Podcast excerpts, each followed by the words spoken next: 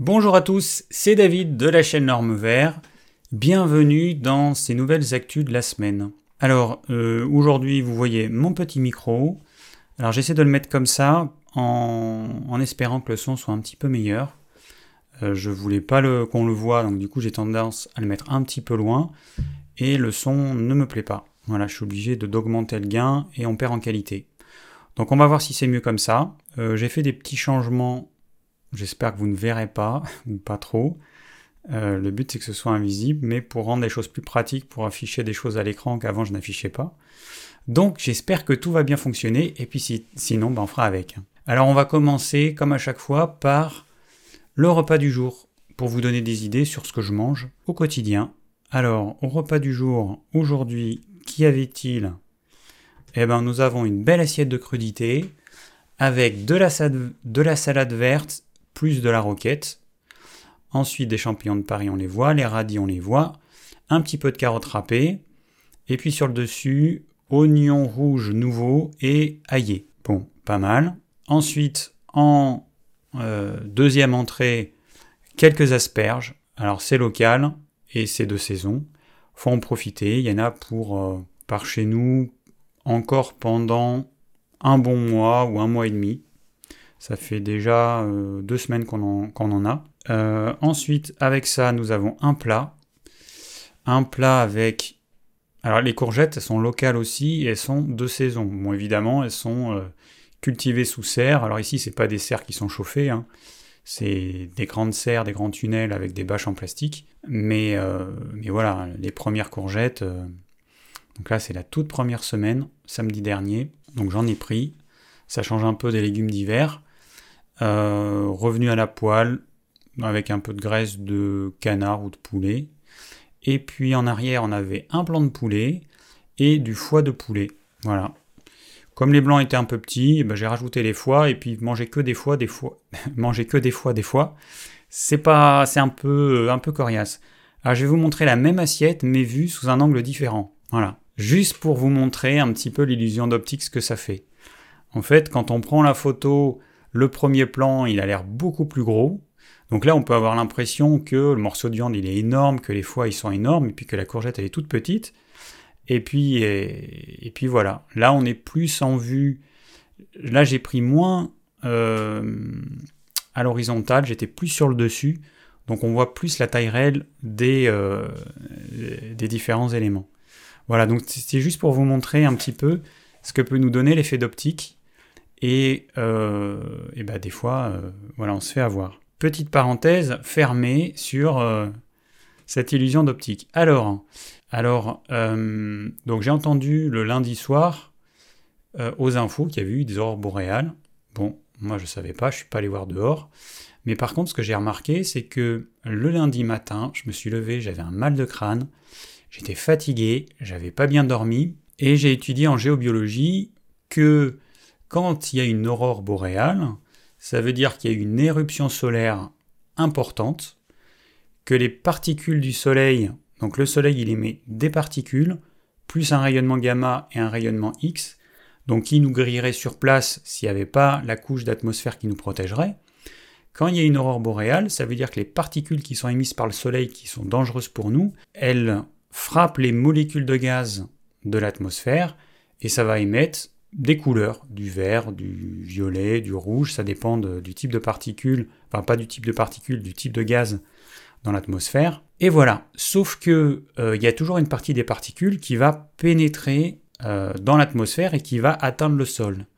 Et les personnes les plus sensibles, dont je fais partie, et je sais qu'il y a d'autres personnes qui sont sensibles, le ressentent et ont hyper mal dormi ce week-end, ont été euh, hyper fatigués.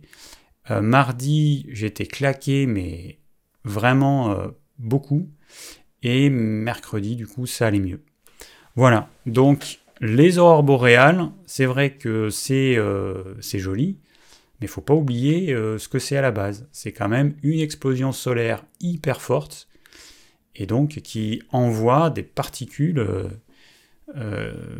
qui nous sont nocives. Voilà. S'il n'y a pas l'atmosphère, s'il n'y avait pas l'atmosphère pour absorber, euh, je sais pas moi, 90% de ces particules, eh ben on serait mort. Euh, bah tiens, je vais vous parler de ce film que j'ai vu. Woman Talking. Alors j'ai le titre en anglais, en français ça s'appelle Ce qu'elles disent. Alors quand on regarde l'affiche, ça fait pas trop envie. c'est un peu bizarre et quand le film démarre, euh, noir et blanc, enfin c'est, enfin euh, avec peu de couleurs, c'est c'est spécial. Mais j'ai bien aimé le film.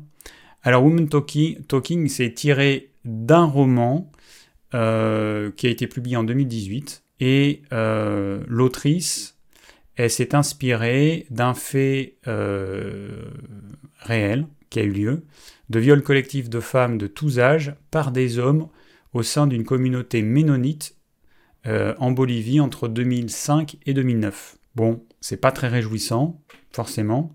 Alors les femmes, elles étaient droguées avec un, anesthésiant vétérinaire et elles se réveillaient, le corps meurtri, couvert de bleu et euh, parfois en sang.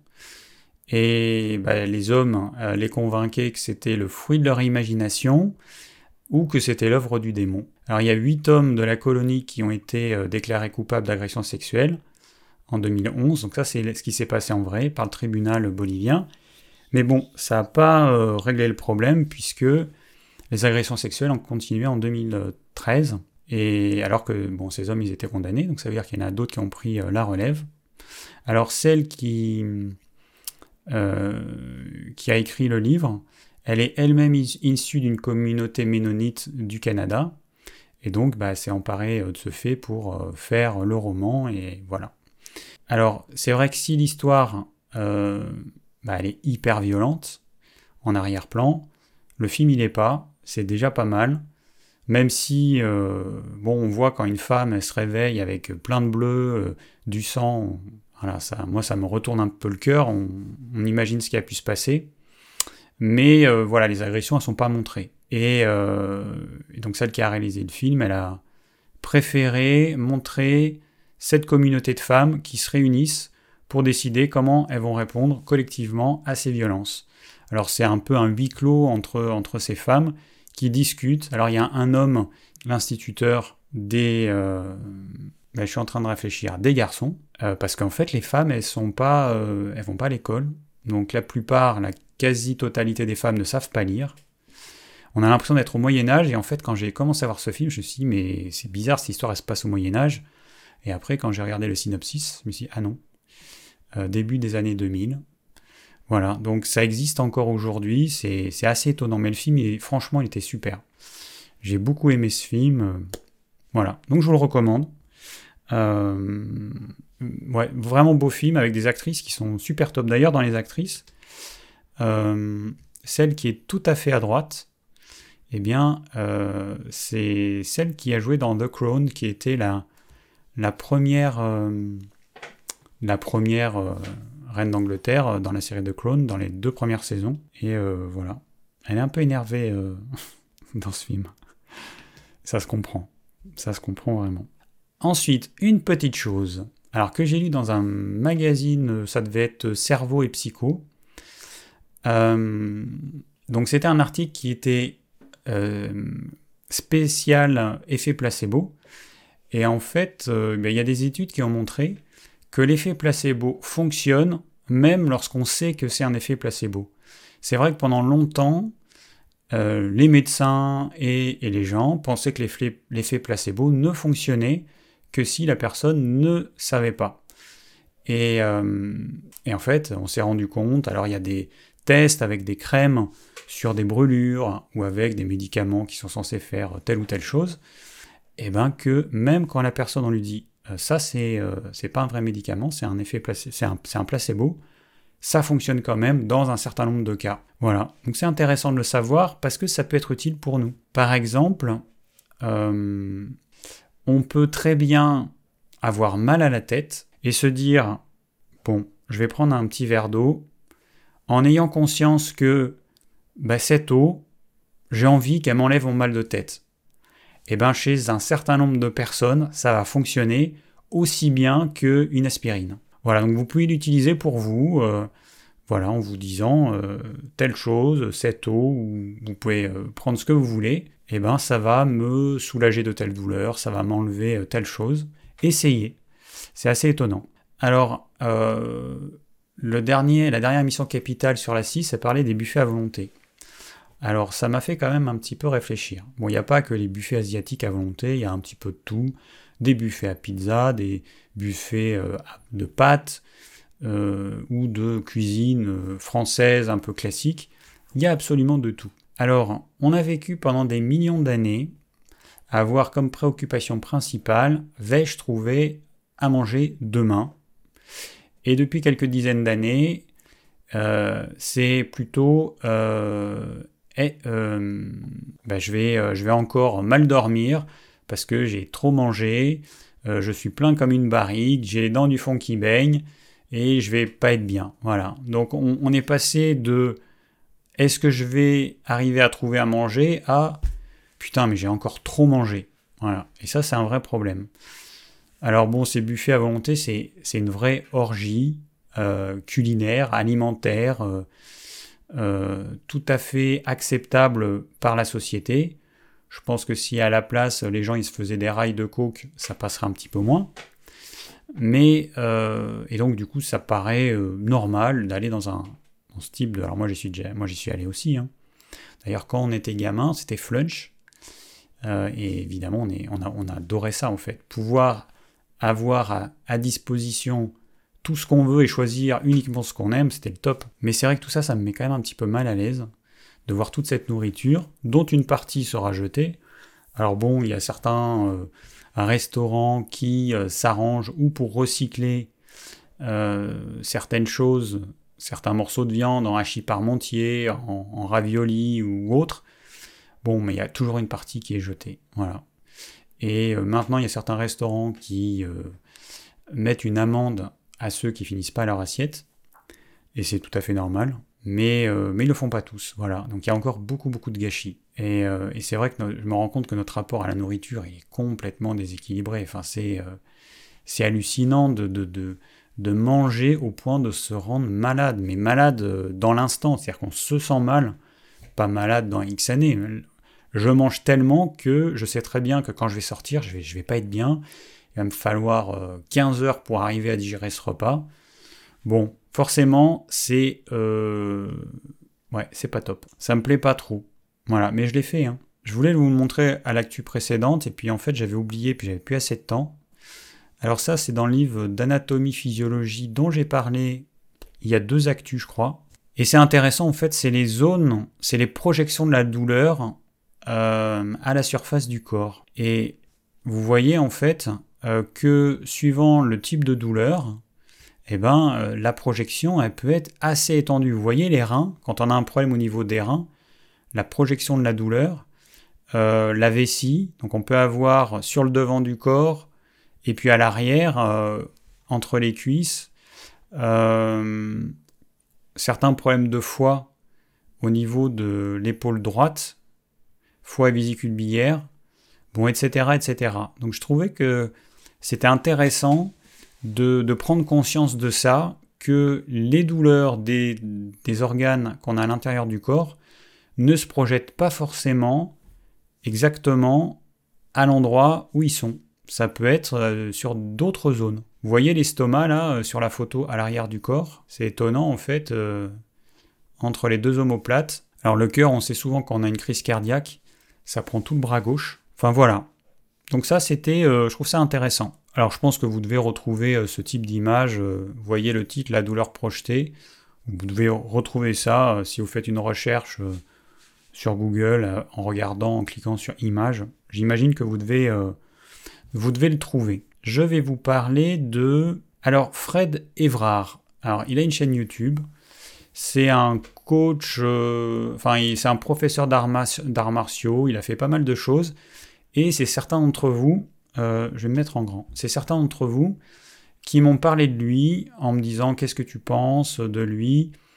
Alors j'ai regardé quelques vidéos et ça me paraissait pas mal du tout. Et puis euh, dernièrement, euh, bah forcément YouTube, si tu as déjà vu des vidéos d'un tel, il va te proposer d'autres vidéos. Et puis je suis tombé sur une vidéo de lui qui était avec Guy Tannenbaum, qui est connu pour sa chaîne, euh, parce que lui, il a eu un cancer et apparemment il est guéri maintenant. Euh, sa chaîne qui s'appelle euh, Le Samouraï ou je sais plus. Bon, enfin, vous trouverez facilement si ça vous intéresse. Et, et, voilà, donc ils étaient tous les deux Donc Fred Evrard était chez Guy à Miami parce qu'il vit aux États-Unis. Alors pas Guy, hein, Guy vit à Miami, mais Fred il vit aux États-Unis. Et, donc voilà, donc dans la vidéo, bah, on voit qu'il n'est pas en forme, et c'est peu de le dire. Euh, et puis il nous raconte qu'il est au bout du bout. Euh, il a une tumeur cancéreuse qui bloque son rectum et sa vessie, donc du coup ça l'empêche euh, et d'aller faire pipi et d'aller faire la grosse commission. Donc un vrai calvaire. Il, a, il a dû prendre plein d'antidouleurs qui en plus n'ont même pas fonctionné. il explique également qu'il a perdu sa maison et qu'il vit actuellement très mal le fait de vivre dans un appartement. Donc on suppose que c'est parce que euh, bah, aux États-Unis, les frais médicaux, c'est hors de prix, et que pour se soigner, eh ben, il, est, donc il a fait des chimios euh, en 2000, je sais plus combien, 2021 ou 22, euh, et, du coup, ça a dû lui coûter bah, sa maison.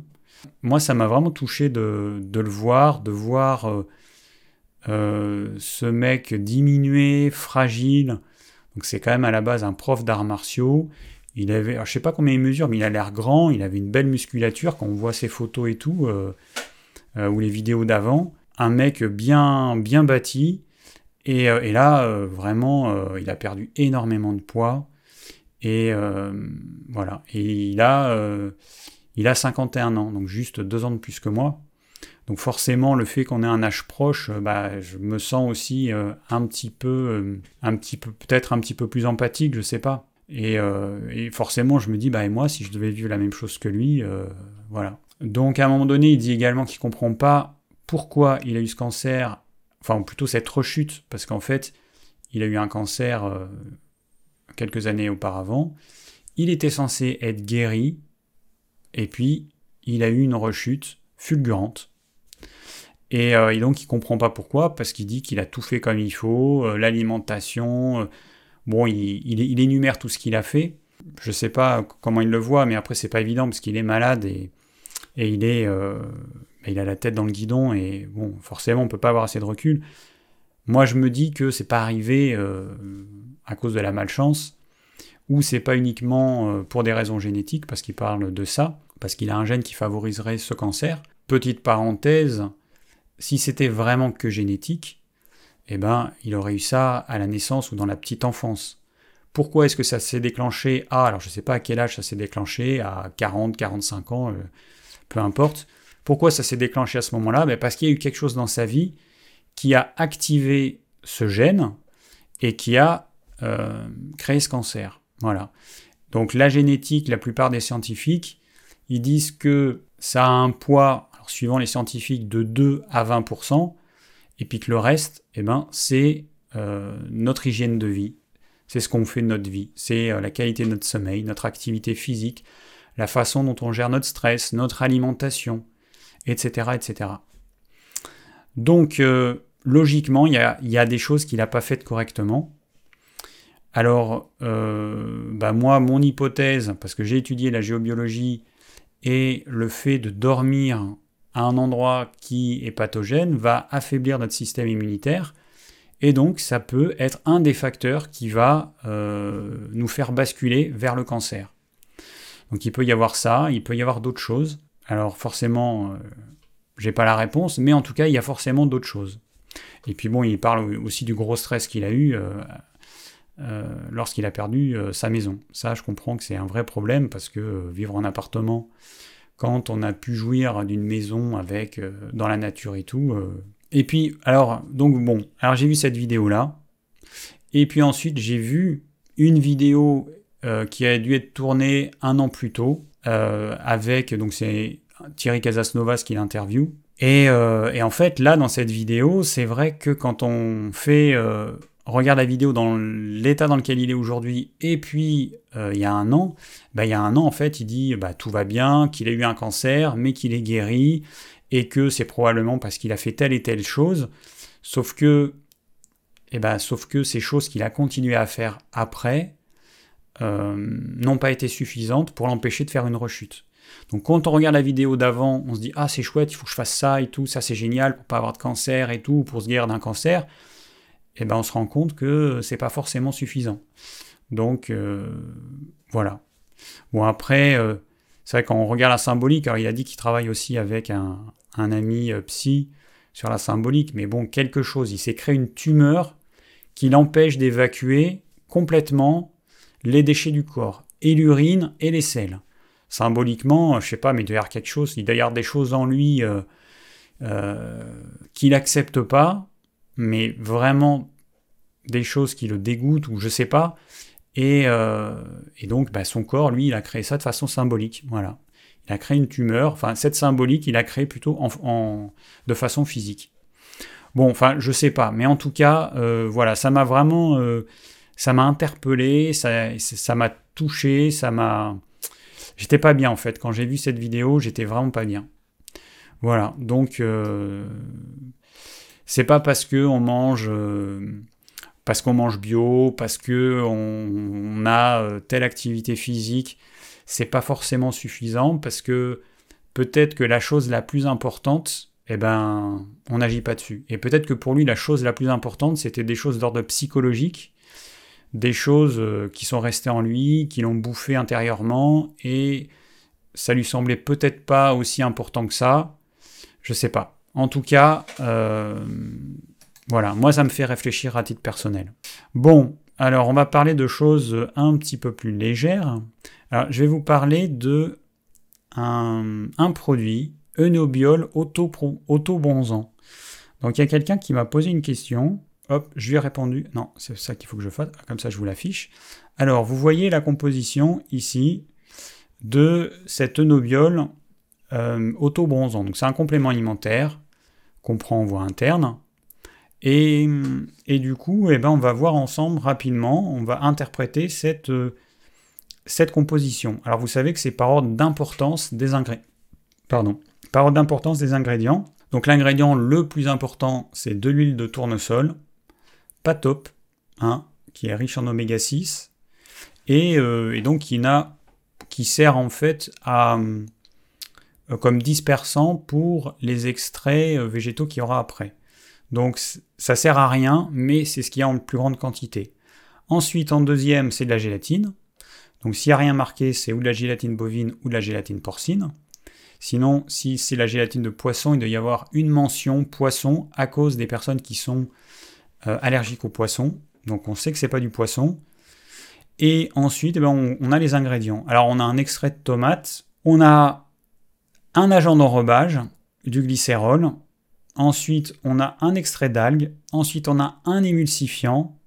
Et quand vous voyez que l'émulsifiant, par exemple, le monostéarate de glycérol, qui à mon avis est pas top parce qu'on sait que la plupart des émulsifiants, ils vont, euh, ils vont euh, agir sur le mucus protecteur de, notre, de nos intestins.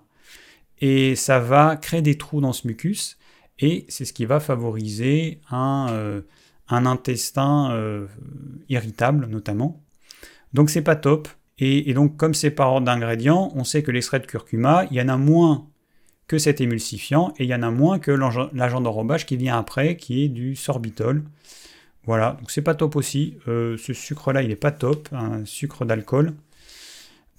Euh, ensuite, on a un extrait de tagette et on a encore un émulsifiant, la lécithine de soja. Voilà, pas top aussi pour notre mucus intestinal. Ensuite, on a un épaississant de la cire d'abeille, bisglycinate de cuivre, rien à dire. On a un colorant en oxyde de fer. Et puis on finit en beauté par un arôme chocolat. Alors on sait qu'il n'est pas naturel parce que si on y aurait marqué arôme naturel, euh, il y aurait marqué arôme naturel. Voilà, arôme naturel de chocolat ou arôme, euh, bon, là c'est un arôme de synthèse du coup, euh, saveur chocolat. Voilà, donc tout ça pour vous montrer que euh, bah, il y a des petits pièges et c'est vraiment le type de, bah, de produit qui est pas top parce qu'il y a quand même beaucoup d'additifs. Hein. On a euh, un agent d'enrobage, un, un émulsifiant, deux, un autre agent d'enrobage, trois, euh, un autre émulsifiant, quatre, un épaississant, cinq, six, sept, colorant et, et arômes. Bon, voilà, donc tout ça c'est ingéré. Le but en fait de ce complément alimentaire, bah, c'est d'apporter des extraits végétaux qui vont colorer le sang. Donc pour avoir un teint un peu... Euh, alors bon, c'est vrai que souvent on dit aller, mais suivant les types de peau, ça peut être jaune. un peu couleur carotte. Donc des fois ça va, des fois c'est pas très joli, et si on en prend trop, ça fait vraiment carotte. Donc il faut faire attention. Euh, mais bon, le problème, c'est qu'ils mettent trop de trop d'additifs, trop de trop de choses qui ne devraient pas faire partie de, euh, à mon avis, d'un complément alimentaire. Voilà. Donc, euh, bof, bof. Hein voilà. Alors après, un petit euh, documentaire qui a été fait par quelqu'un d'une chaîne YouTube. Donc ce documentaire, il s'appelle Les sombres secrets du chocolat. Et, et, et, bah, vous tapez ça, Les sombres secrets du chocolat sur YouTube. Et vous allez tomber sur la vidéo de donc c'est ce monsieur, je ne sais pas comment il s'appelle. Euh, sa chaîne YouTube, elle s'appelle Trouble Fait. Et, euh, bon, vous voyez là un peu la, longueur de la vidéo, 1h10. Alors c'était très fouillé, euh, vraiment hyper intéressant. Mais bon, ça donne plus envie de manger du, chocolat quand on voit un petit peu l'industrie agroalimentaire, ce qu'elle fait. Alors on y apprend qu'il y a des enfants de 12 à 13 ans qui sont enlevés de leur village et qui vont aller dans les cultures de cacao. Euh, voilà, donc ça c'est sympa. Euh, certains procédés de fabrication pour extraire euh, le beurre de cacao, enfin, il y a des trucs, c'est une cata absolue. Alors bon, moi je me rassure un petit peu en me disant que je prenais du chocolat bio et équitable. Euh, donc, il n'est pas censé y avoir ça normalement. Mais euh, voilà, on apprend quand même des choses. Je vais vous lire ce qu'il dit. Et oui, c'est ça la CE, ça sert à se compliquer la vie pour faire de la merde à la fin. Vous et moi payons des impôts pour financer ce bordel bureaucratique servant à des multinationales adeptes de l'évasion fiscale à abaisser leurs coûts de production au détriment du bon goût du vrai chocolat et de notre santé. Voilà, donc c'est vrai que, euh, voilà, il résume. L'Union européenne qui va tergiverser pour des trucs qui, au final, ça va rien changer. Les industriels, ils vont nous faire euh, des produits tout aussi dégueulasses. Et, euh, et puis surtout, ils vont continuer à, à faire de l'évasion fiscale, à ne pas s'occuper du fait qu'il y a des enfants qui travaillent dans les, les exploitations de cacao. intéressant. Et si vous voulez vous dégoûter du chocolat, allez-y. Bon, je sais que pour euh, un certain nombre, ce ne sera pas suffisant. On est d'accord. Mais bon, euh, intéressant à regarder quand même. Pour finir, alors pour finir, euh, parce que je vois que ça fait déjà un petit peu plus d'une demi-heure, donc je ne veux, pas, trop dépasser. bon, dans, quoi j'en ai parlé? Je sais plus si c'est dans, dans un live passé, il n'y a pas longtemps, ou dans une actu. J'ai parlé du sucre et des fruits. Et en fait, j'ai eu des commentaires de personnes qui se plaignent, qui se disent que c'est pas vrai. Donc ce que j'ai dit, c'est que si vous mangez des fruits, c'est pour avoir votre shoot de sucre. Parce que aujourd'hui, les fruits, c'est essentiellement du sucre. Les fruits euh, d'avant étaient beaucoup moins sucrés, beaucoup plus acides, plus âpres. Euh, et aujourd'hui, euh, je pense que la plupart des gens ne mangeraient pas les fruits d'il y a 100 ans. Euh, aujourd'hui, on ne mange pas un fruit pour sa teneur en vitamine C, on mange un fruit parce que ça nous apporte du sucre et parce qu'on est accro au sucre. Et ça, ça gêne terriblement euh, ceux qui mangent beaucoup de fruits, mais pourtant c'est la réalité. Pourquoi est-ce qu'au lieu de manger des fruits, vous ne mangez pas des légumes qui ont tant de vitamines que les fruits, mais qui ont beaucoup moins de sucre, ou quasiment pas de sucre, euh, qui sont pas acides? Voilà, pourquoi? Mais Parce que les fruits, c'est bourré de sucre, tout simplement. Et c'est un vrai problème ce sucre parce que, euh, alors c'est pas un problème si on mange uniquement des fruits de saison et en petite quantité, c'est un problème si on en mange trop. Aujourd'hui, les fruits, c'est des fruits Frankenstein en fait. Ça n'a rien à voir, à voir avec les fruits originaux. C'est du sucre, du sucre et du sucre. Donc, c'est comme ça mais il faut, euh, il faut que vous soyez honnête avec vous-même. Si vous mangez des fruits, c'est uniquement pour avoir votre dose de sucre sans vous sentir trop coupable. Il faut l'accepter. C'est un fait. Bon, et eh ben ça va être tout pour aujourd'hui. Donc euh, je vous dis à la prochaine actu de la semaine. D'ici là, portez-vous bien